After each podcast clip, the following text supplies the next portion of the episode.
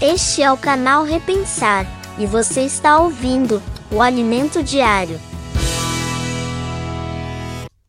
Eis que a mão do Senhor não está encolhida, para que não possa salvar, nem surdo seu ouvido, para não poder ouvir, mas as vossas iniquidades fazem separação entre vós e o vosso Deus, e os vossos pecados encobrem o seu rosto de vós, para que vos não ouça.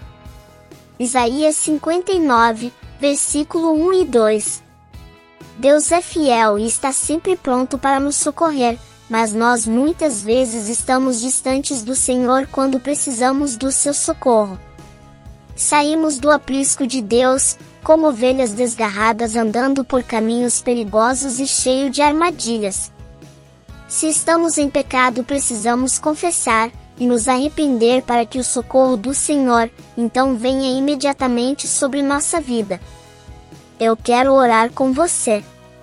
Pai querido, não permita jamais que eu me afaste do Senhor, ajuda-me dando discernimento para identificar o perigo dos caminhos que levam para a perdição.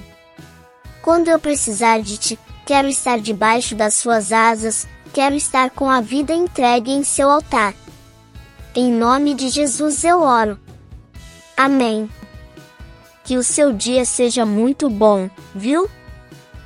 Aproveite este momento para curtir e compartilhar esta mensagem. Sua contribuição é muito importante para que possamos continuar este trabalho. Nós do canal Repensar, agradecemos por você ficar até o final. Até a próxima. Tchau, tchau.